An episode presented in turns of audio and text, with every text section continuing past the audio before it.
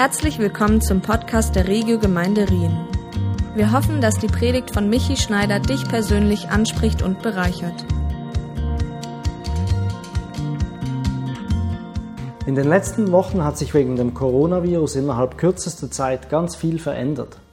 Noch vor drei Monaten wäre es undenkbar gewesen, den Gottesdienst komplett online abzuhalten. Heute kommt es mir normal vor. Ich arbeite nun schon seit zwei Monaten jeden Tag von meinem Homeoffice aus. Als ich meinen Chef vor 13 Jahren fragte, ob ich einzelne Tage mal ausnahmsweise zu Hause arbeiten dürfte, war er strikte dagegen. Meine Frau Dorte unterrichtet ihre Schüler nun von zu Hause aus, genauso wie meine Tochter zu Hause in die Schule geht. Neue Technologien setzen sich zurzeit innerhalb kürzester Zeit durch, für die vorher lange Übergangszeiten eingeplant waren so zum Beispiel die IT-Infrastruktur in der Schule, die im Moment innerhalb von, von zwei Wochen ausgerollt wurde, was eigentlich über die nächsten fünf Jahre geplant war. Nicht alle Menschen stehen solchen Technologieschüben gleich gegenüber. Die einen fühlen sich dadurch beflügelt, andere fühlen sich eher bedroht. So auch zum Beispiel als am 27. September 1825 in England die erste Eisenbahnstrecke der Welt eröffnet wurde. Sie verband die beiden 40 Kilometer auseinanderliegenden Städte Stockton und Darlington. Die Begeisterung vieler Menschen war groß. Aber für ebenso viele Menschen war die Eisenbahn damals auch Teufelszeug oder Albtraum. Sie hatten Angst vor den großen Geschwindigkeiten, immerhin ganze acht Stundenkilometer. Die Rauchwolken der Lokomotiven würden hindurchfliegende Vögel töten. Die Kühe in der Nähe der Bahnhöfe würden keine Milch mehr geben. Der Fahrtwind führe zu Lungenentzündungen. Außerdem könnte das hohe Tempo zu Gehirnverwirrungen führen. Aus heutiger Sicht erscheinen uns viele dieser Bedenken als lustig oder gar absurd. Wenn wir allerdings die Reaktionen der Menschen auf neue Technologien, die heute auf uns zukommen, anschauen, erscheint mir die Situation manchmal gar nicht so anders. Nur um ein paar Beispiele zu nennen. Die neue Generation Mobilfunk, 5G, künstliche Intelligenz oder selbstfahrende Autos. Während die einen alle möglichen Vorteile dieser neuen Technologien preisen, stehen andere diesen Errungenschaften der jüngeren Forschung eher mit großer Angst oder mindestens Skepsis gegenüber wie zum Beispiel die Bewohner dieses Dorfes. Deswegen gibt es dann auch so interessante Angebote wie in diesem Laden im Kanton Aargau, der Kleidung, die vor Handystrahlung schützt, anbietet. Gegner von selbstfahrenden Autos berufen sich auf Schlagzeilen, die es hagelt, wenn in irgendeinem Test es zu einem Unfall kommt. Aber die vielen Verkehrstoten, zum Beispiel, die es täglich in der Schweiz und in Deutschland gibt, die werden und die durch menschliche Fehler beim Fahren verursacht werden, die werden in solchen Vergleichen geflissentlich ausgeblendet. Persönlich habe ich Fahrassistenten im Auto sehr ähm, schätzen gelernt, sogar solche, die ins Lenkrad eingreifen oder bremsen oder Gas geben. Aber es ist nicht jedermanns Sache. Als Christen sollten wir technischen Neuerungen entweder weder zu positiv noch zu negativ gegenüberstehen. Technische Innovationen sollten uns vielmehr zu einer objektiven Betrachtung und zu einer biblischen Besinnung über die jeweiligen Vor- und Nachteile einladen. Nur, wo in der Bibel finden wir etwas zu diesem Thema? Es ist interessanterweise im Buch Hiob, dem ältesten Buch der Bibel. Der Verfasser des Hiob-Buches sowie seine Entstehungszeit sind nicht wirklich bekannt. Es ist sehr wahrscheinlich, dass Hiob in der Zeit der Patriarchen, also so wie Abraham, ungefähr 1500 bis 2000 vor Christus, also noch deutlich vor Mose, gelebt hat.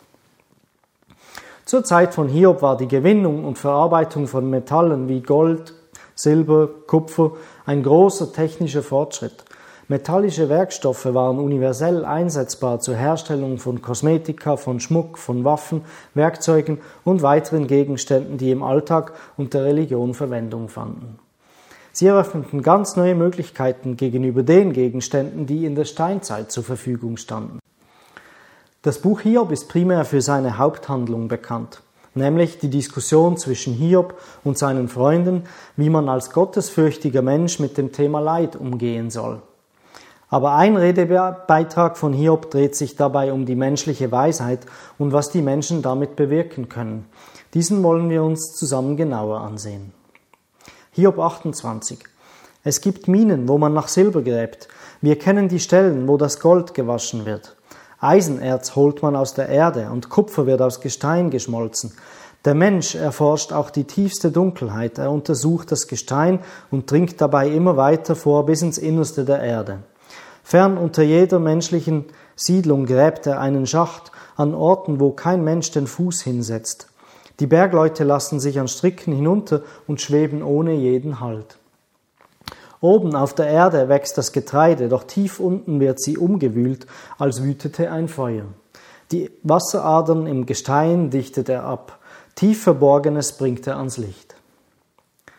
Der Autor dieses Textes preist die neuesten technischen Fortschritte der Menschheit. Es ist sozusagen das biblische Hohelied für technische Innovation. Ich kann mir vorstellen, wie die Entdeckung eines neuen Metalls mit anderen Eigenschaften als die bisher bekannten die Herzen der Technikfreaks höher schlagen ließ. So vielleicht wie vor zehn Jahren, als das erste Smartphone auf den Markt kam. Boah, schau mal, was ich gefunden habe. Komm, wir nennen dieses Ding Silber.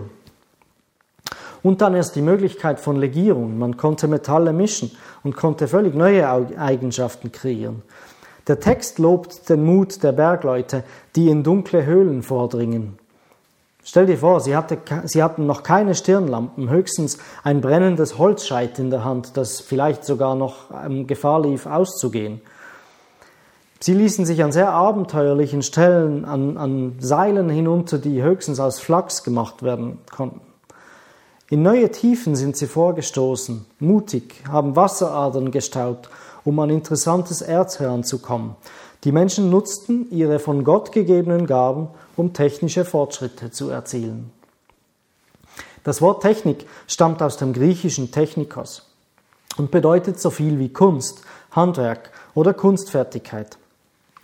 Technik ist gewissermaßen die Neuordnung von Rohmaterialien, ihre Nutzbarmachung für menschliche Zwecke.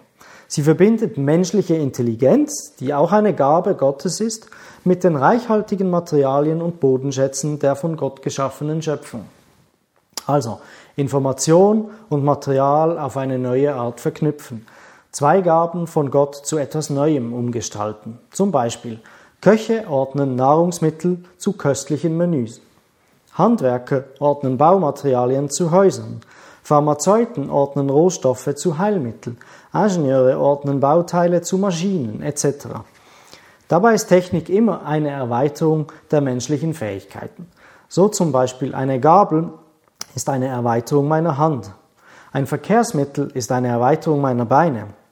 Eine Brille verstärkt das Sehvermögen, ein Hörgerät das Hörvermögen, medizinische Geräte erweitern das Diagnose- und Behandlungsspektrum von Ärzten. Baumaschinen erlauben dir eine schnelle und stabile Konstruktion von Gebäuden, Straßen, Brücken, Tunnels, mein Smartphone oder mein Computer ist eine Erweiterung meiner kognitiven Fähigkeiten. Für was ist denn Technik aus biblischer Sicht gut? Erstens, Technik mildert die Folgen des Sündenfalls. Nach dem Sündenfall auferlegte Gott den Menschen Mühsal. In 1. Mose 3, 16 bis 17 heißt es, dann wandte Gott sich zu Eva. Ich werde dir in der Schwangerschaft viel Mühe auferlegen, unter Schmerzen wirst du deine Kinder zur Welt bringen. Zu Adam sagte er, Deinetwegen soll der Ackerboden verflucht sein, dein ganzes Leben lang wirst du dich abmühen, dich von seinem Ertrag ernähren. Nach dem Sündenfall belegte Gott die Schöpfung mit einem Fluch. Das Gebären von Kindern wurde mit großen Schmerzen verbunden durch medizinische Technik konnten die Mütter- und Säuglingssterblichkeit über die Jahrhunderte enorm gesenkt werden. Zudem können Frauen heute von schmerzstillender Technik bei der Geburt profitieren. Seit dem Sündenfall mussten die Menschen in der Landwirtschaft mit großer Mühe die Nahrung von dem Erdboden abbringen und dabei gegen Disteln und Dornen und Schädlinge ankämpfen. Dank der Entwicklung von neuen Technologien waren Landwirte in der Lage, Sensen und Pflüge zu entwickeln, sowie Pferde und Rinder zum Pflügen der Felder einzusetzen. Heute setzen Landwirte riesige, sogar teilweise selbstfahrende Traktoren ein, um und unkrautvernichtende Mittel, um den Ernteertrag zu steigern. Zweitens, Technik unterstützt dabei, Gott anzubeten. Schon in der Bibel dienten technische Hilfsmittel dem Gottesdienst. Der Tempel mit all seinen Gegenständen für die Tempelrituale. Kirchen oder Gebäude wie unseres. Modernste Technik ist jetzt natürlich die Grundlage für unsere Online-Gottesdienste übers Internet oder die Connect-Gruppen unter der Woche, die auch mittels technischen Hilfsmitteln stattfinden. Musikinstrumente stellen eine wunderbare Verbindung von schöpferischer Intelligenz und besonderen Materialien dar, die dazu benutzt werden, um Gott mit Musik zu loben und anzubeten. Aber auch schöpferische Kunst, wie Bildhauer, Maler, Architekten. Früher waren oft die bedeutendsten, größten, modernsten Künste oft Gott vorbehalten, zum Beispiel die Kirchen oder Bilder, Kunstwerke, auch Musikstücke wurden für Gott geschrieben. Drittens, Technik dient der Verbreitung von Gottes Wort. Durch die Erfindung der Schreibkunst konnten wichtige Texte bewahrt und weitergegeben werden. Geschrieben wurde zunächst auf Steine, dann auf Tierhäute, auf Papyrus. Die Texte der Bibel konnten auf diese Weise fixiert und sicher aufbewahrt werden. Eine sehr bedeutende Erfindung des späten Mittelalters war die Druckerpresse. Die ermöglichte es, Bücher in großen Stückzahlen zu drucken. Das erste gedruckte Buch war eine Bibel. So wie bei den Künstlern und Architekten waren es früher auch die Ingenieure Christen. Die waren führend dabei, neue Technologien als erstes zur Verbreitung von Gottes Wort einzusetzen. Leider haben wir von diesem Mut im letzten Jahrhundert etwas verloren. Bei der Entwicklung des Internets hat es zum Beispiel ziemlich lange gedauert, bis die Kirchen auf den Zug aufgesprungen sind. Hiob 28 enthält allerdings nicht nur ein Lobgesang auf neue Materialien, sondern auch eine Warnung vor den Grenzen der Technik. Technik kann nicht alles. Insbesondere können wir ohne Gottes Weisheit ihn selbst nicht erkennen. In Hiob steht, aber die Weisheit, wo ist sie zu finden und wo entdeckt man die Einsicht? Man kann sie weder mit Feingold kaufen noch mit kostbarem Onyx oder Saphir. Gold und reines Glas reichen nicht an sie heran, und auch gegen Goldschmuck kann man sie nicht tauschen, ganz zu schweigen von Korallen und Kristall. Ja, der Wert der Weisheit übertrifft alle Rubine. Gott allein kennt den Weg zur Weisheit. Er nur weiß, wo sie zu finden ist. Und zum Menschen sprach er, Weise ist, wer Ehrfurcht vor mir hat und Einsicht besitzt, wer sich vom Bösen abkehrt. Versetzt euch mental wieder zurück in die Eisenzeit. Es geht in diesen Versen nicht primär um den Wert der genannten Metalle und Edelsteine, weil sie selten sind, wie wir sie aus heutiger Sicht beurteilen würden. Damals war das der letzte Schrei an neuen Materialien, die ganz neue Einsatzmöglichkeiten eröffneten. Das neueste Ding, quasi das neueste, größte Smartphone mit den meisten eingebauten Kameras oder das selbstfahrendste Auto. Hiob sagt hier, dass es Dinge gibt, die wertvoller sind als der letzte Schrei der modernen Technik. Nicht im Sinne von teurer, mehr Geld kosten, sondern wertvoller aus Ewigkeitsperspektive. Technik bedeutet natürlich auch Macht für denjenigen, der sie kontrolliert. Im positiven Sinne können Menschen Großartiges für die Menschheit erschaffen, wie zum Beispiel die Eisenbahn. Im negativen Sinn kann Technik zur Entwicklung von Kriegsgeräten eingesetzt werden, mit welchen Herrscher ihre unersättliche Gier nach Macht und Besitz befriedigen. Menschen nutzten und nutzen Technik zudem nicht nur dazu, andere Menschen zu unterdrücken, sondern auch offen gegen Gott zu rebellieren. Ein Beispiel dafür finden wir auch schon in der Bibel beim Turmbau zu Babel.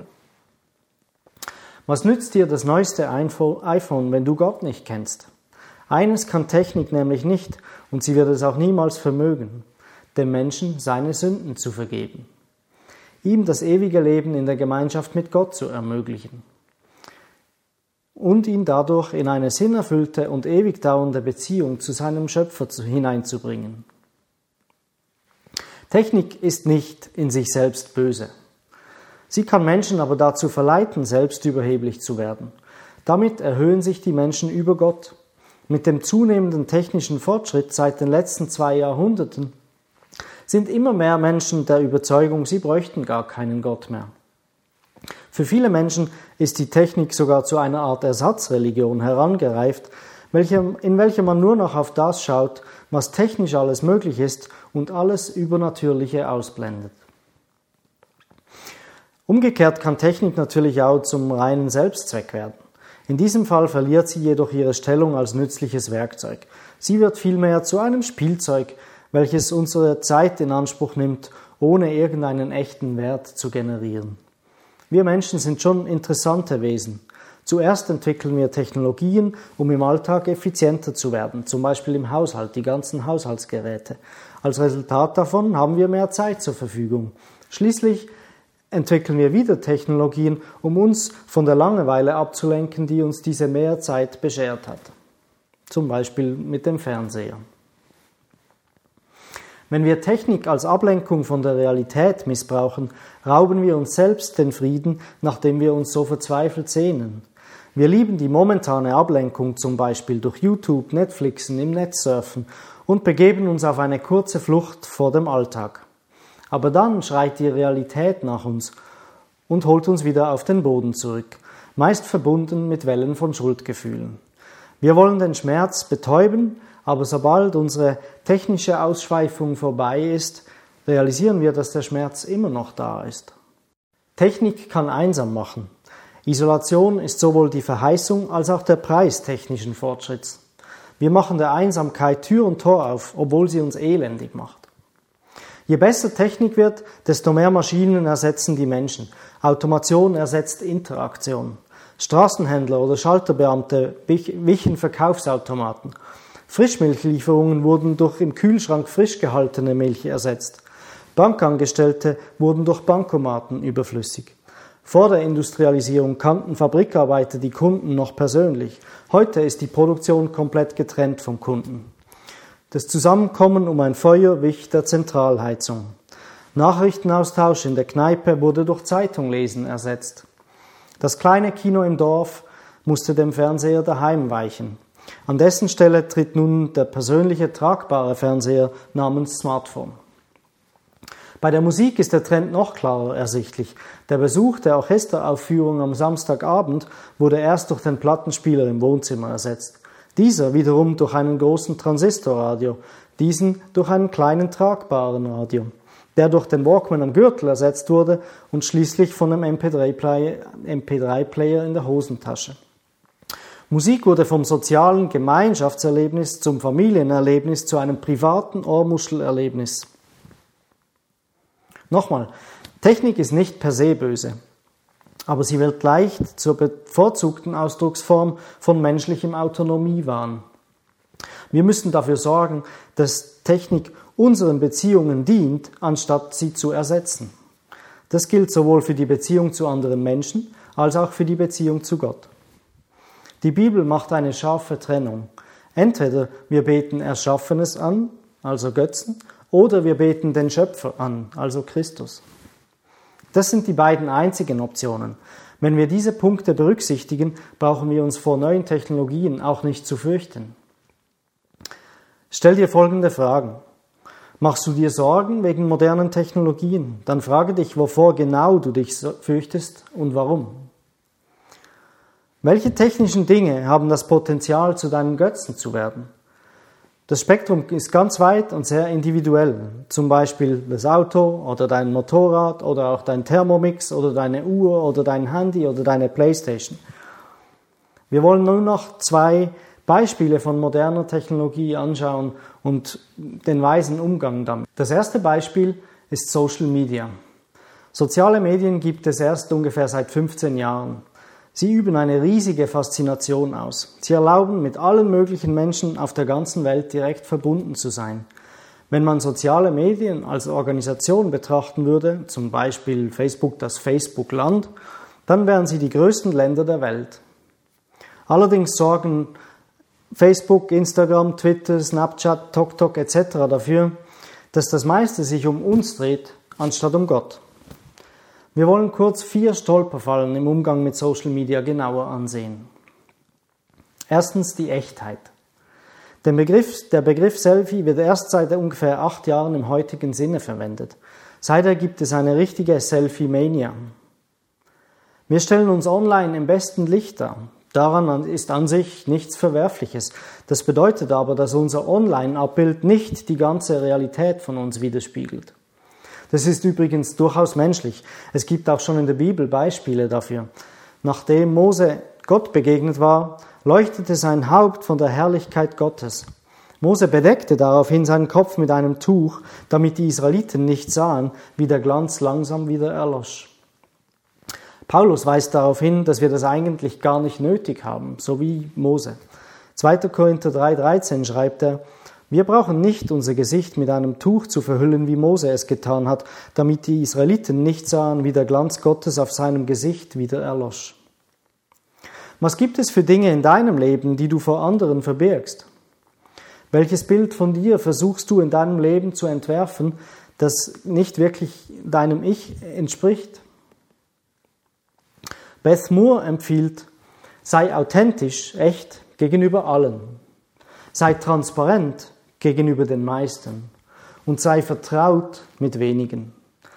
Alles, was du sagst, soll wahr sein, aber nicht alles, was wahr ist, muss, gesa muss gesagt werden. Das heißt, wenn du etwas online postest, dann muss es wahr sein. Aber du musst nicht alles posten.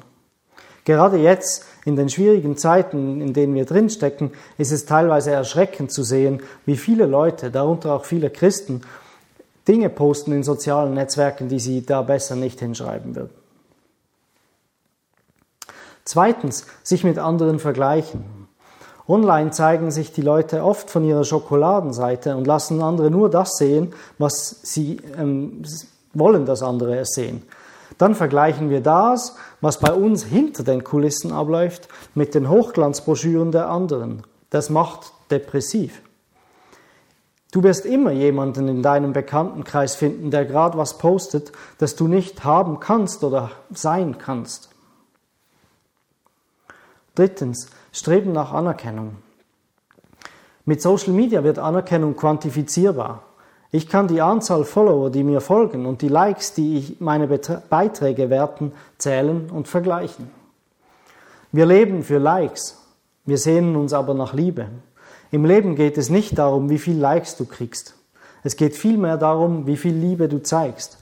Wer Christus folgt, dem wird je nachdem nicht geliked. Frage dich selbst, Fürchtest du dich mehr vor dem Disliken deiner Follower oder dem Missfallen Gottes?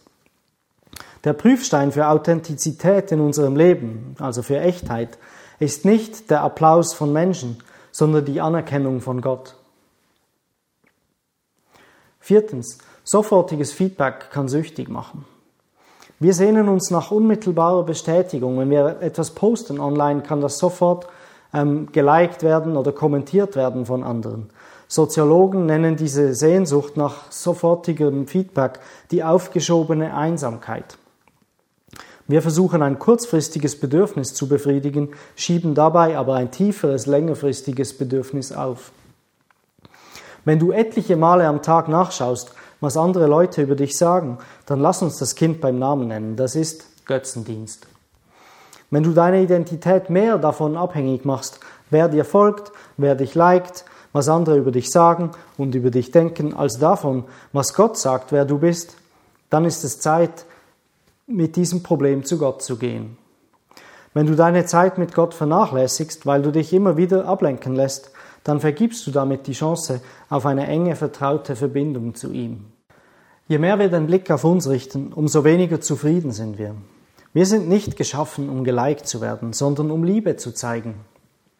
Wir sind nicht geschaffen, um Aufmerksamkeit auf uns selbst zu lenken, sondern um Gott die Ehre zu geben.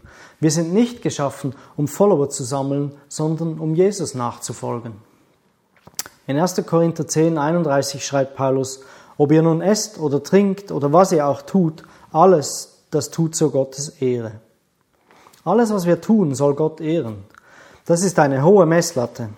Diese Anforderung gilt auch für unsere Social-Media-Beiträge. Überprüfe also deine Motivation, bevor du etwas postest.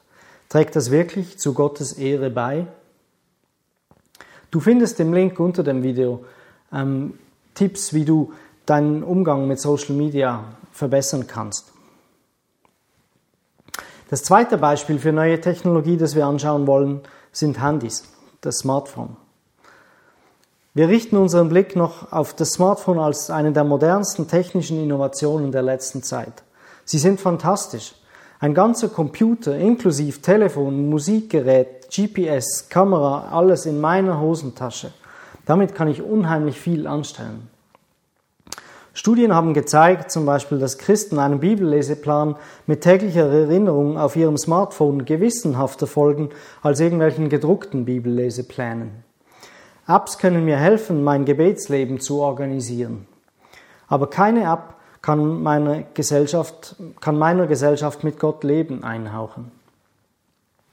Die zunehmende Miniaturisierung und Personalisierung der Technik isoliert uns immer mehr voneinander bei den alltäglichen Interaktionen. Nun haben, nun haben wir plötzlich den Wunsch, in der Öffentlichkeit alleine und in der Abgeschiedenheit online mit allen verbunden zu sein. Wir meinen so der Unbehaglichkeit menschlichen Austausches im realen Leben und der Langeweile in der Einsamkeit daheim zu entkommen. Stell dir folgende Szene vor. Wir, du, also du und ich, wir gehen im Starbucks zusammen einen Kaffee trinken. Wir sind ein paar Minuten im Gespräch und du erzählst mir alles Mögliche, was du auf deinem Herzen hast. Plötzlich greife ich ohne Vorwarnung in meinen Rucksack und hole ein Buch heraus. Ich schlage es beim Lesezeichen auf und fange an zu lesen. Nach zwei Seiten stecke ich das Lesezeichen wieder hinein, klappe das Buch zu und stecke es weg und sage dir, okay, sprich weiter. Genau das tun wir oft mit dem Smartphone. Wir nehmen es einfach hervor, lesen was drauf, reagieren drauf und stecken es wieder weg, währenddem wir mit jemandem reden. Im Schnitt schauen wir 30 Mal pro Tag auf unser Smartphone, 18 bis 24-Jährige sogar 56 Mal. Diese Zahl hört sich zunächst einmal gar nicht so schlimm an.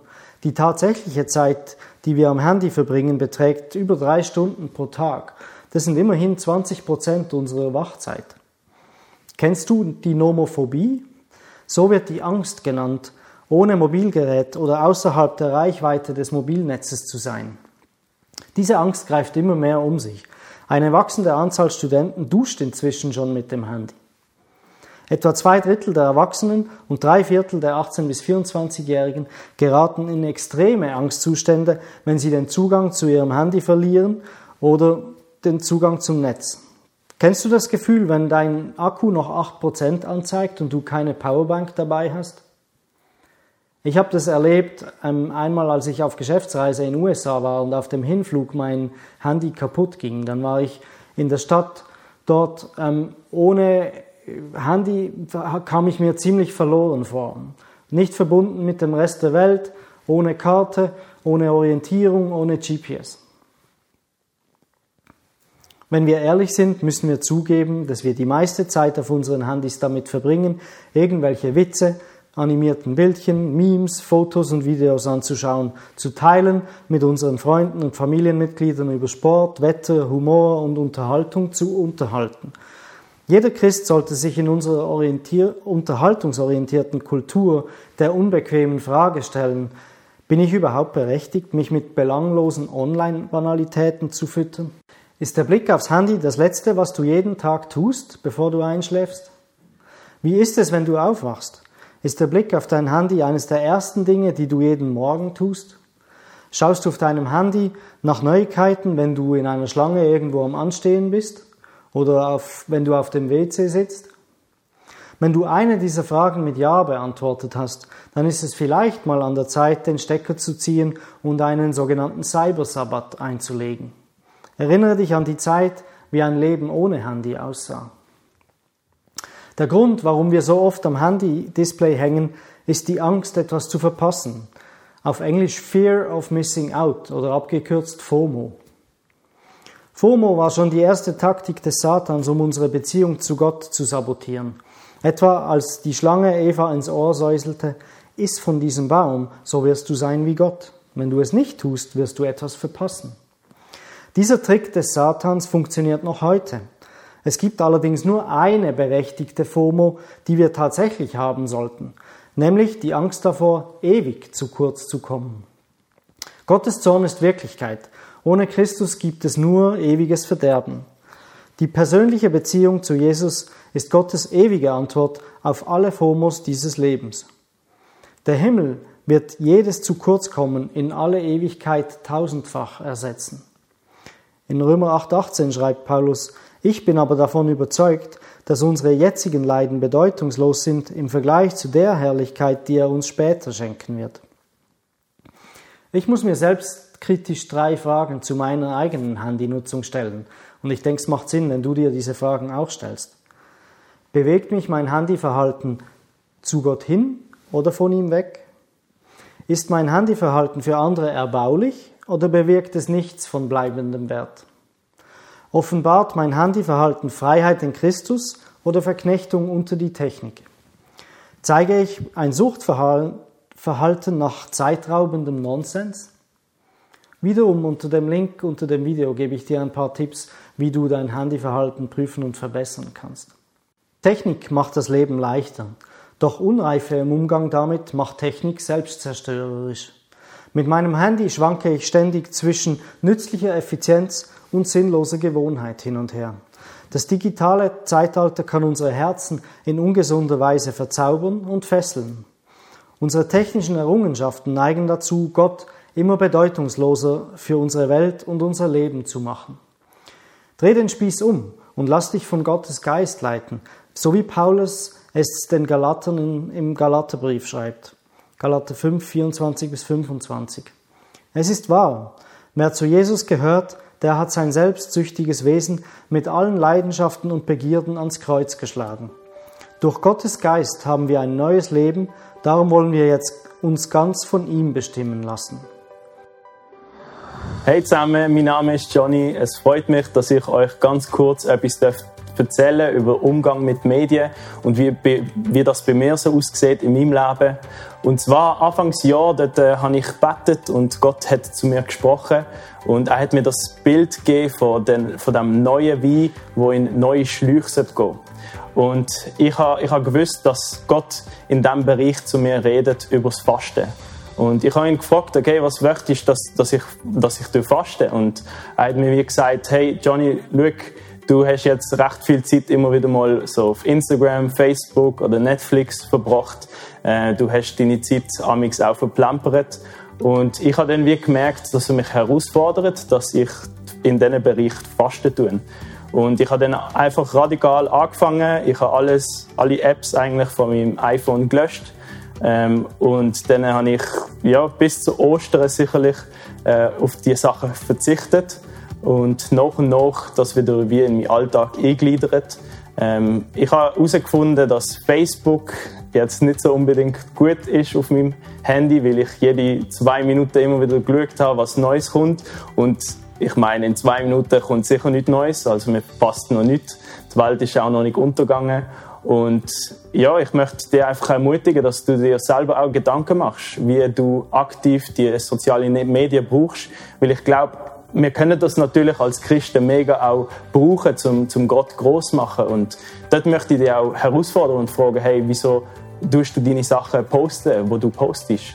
Tust du es machen, damit du besser dastehst oder damit Gott wirklich da besser dasteht? Ähm, brauchst du vielleicht einen zweiten Instagram-Account, um dich irgendwie hinter einer Maske zu verstecken und dass die Leute dich nicht wirklich kennenlernen oder das Authentische was, und das Echte, wo, wo eigentlich Christsein ausmacht, dich irgendwie hinter etwas versteckst. Und ich habe auch dort gemerkt, vor allem bei Netflix, dass ich das auch nicht mehr auf meinem iPhone drauf habe ähm, und seit dem Januar äh, schaue ich eigentlich nur noch Serien oder Filme mit Freunden oder Familie zusammen, weil ich einfach für mich gemerkt habe, ich habe so viel Zeit gewonnen. Äh, einerseits, wie der Christoph schon am Anfang gesagt hat, hat eine neue Liebe fürs Wort entdeckt. Und ich habe auch eine neues, neues Lieb, neue Liebe für, fürs Wort entdeckt. Ähm, ich habe entdeckt, wie es, wie es mich wirklich kann transformieren kann und ich habe auch Zeit für meine Familie, ich habe Zeit, um aktiver in Beziehungen zu investieren. Und ich möchte auch einfach ermutigen, dir ernsthaft Gedanken darüber zu machen. Vielleicht nimmst du ein Blatt und schreibst dir ein paar Gedanken auf. Und vor allem, seid abhängig vom Heiligen Geist, was er euch persönlich sagt, was er persönlich auf euer Herz legt. Weil ich glaube, es ist wichtig, dass wir immer wieder Gott fragen, okay, was ist jetzt dran? Also sei ermutigt und bis bald hoffentlich. Es freut uns, dass du heute zugehört hast. Für weitere Predigten, Informationen und Events besuche unsere Gemeindewebseite www.regiogemeinde.ch.